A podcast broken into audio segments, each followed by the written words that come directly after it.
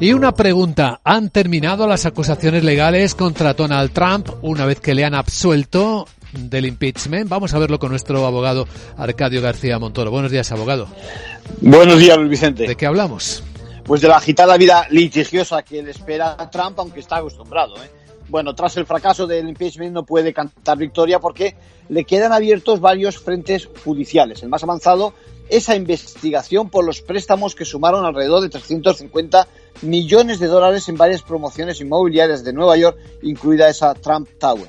Bueno, estamos a nada de conocer si finalmente el fiscal neoyorquino tendrá acceso a sus declaraciones de Hacienda para comprobar si coinciden con sus cuentas. Mientras tanto, en el plano político, el Partido Demócrata piensa que el sistema ha fallado al no triunfar ese impeachment contra alguien que ya no es presidente. Y algunos republicanos confían en que la cosa no acabe aquí y prosperen futuras acciones en la justicia ordinaria.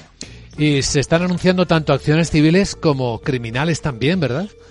Pues eso es, se estudia quiénes, quiénes pueden ser responsables de los hechos del pasado 6 de enero en el Capitolio y en lo que se refiere al presidente por su expresión de que se esfuercen al máximo aquellos manifestantes que se dirigían al Capitolio.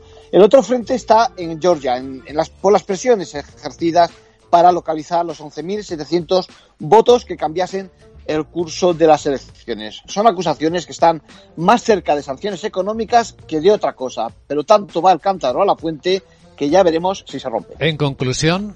Bueno, el modelo estadounidense no proporciona inmunidad al expresidente y está por ver el resultado de estas acusaciones que, en el peor de los casos, podría acabar con su regreso a la política desde el Partido Republicano. Gracias, abogado.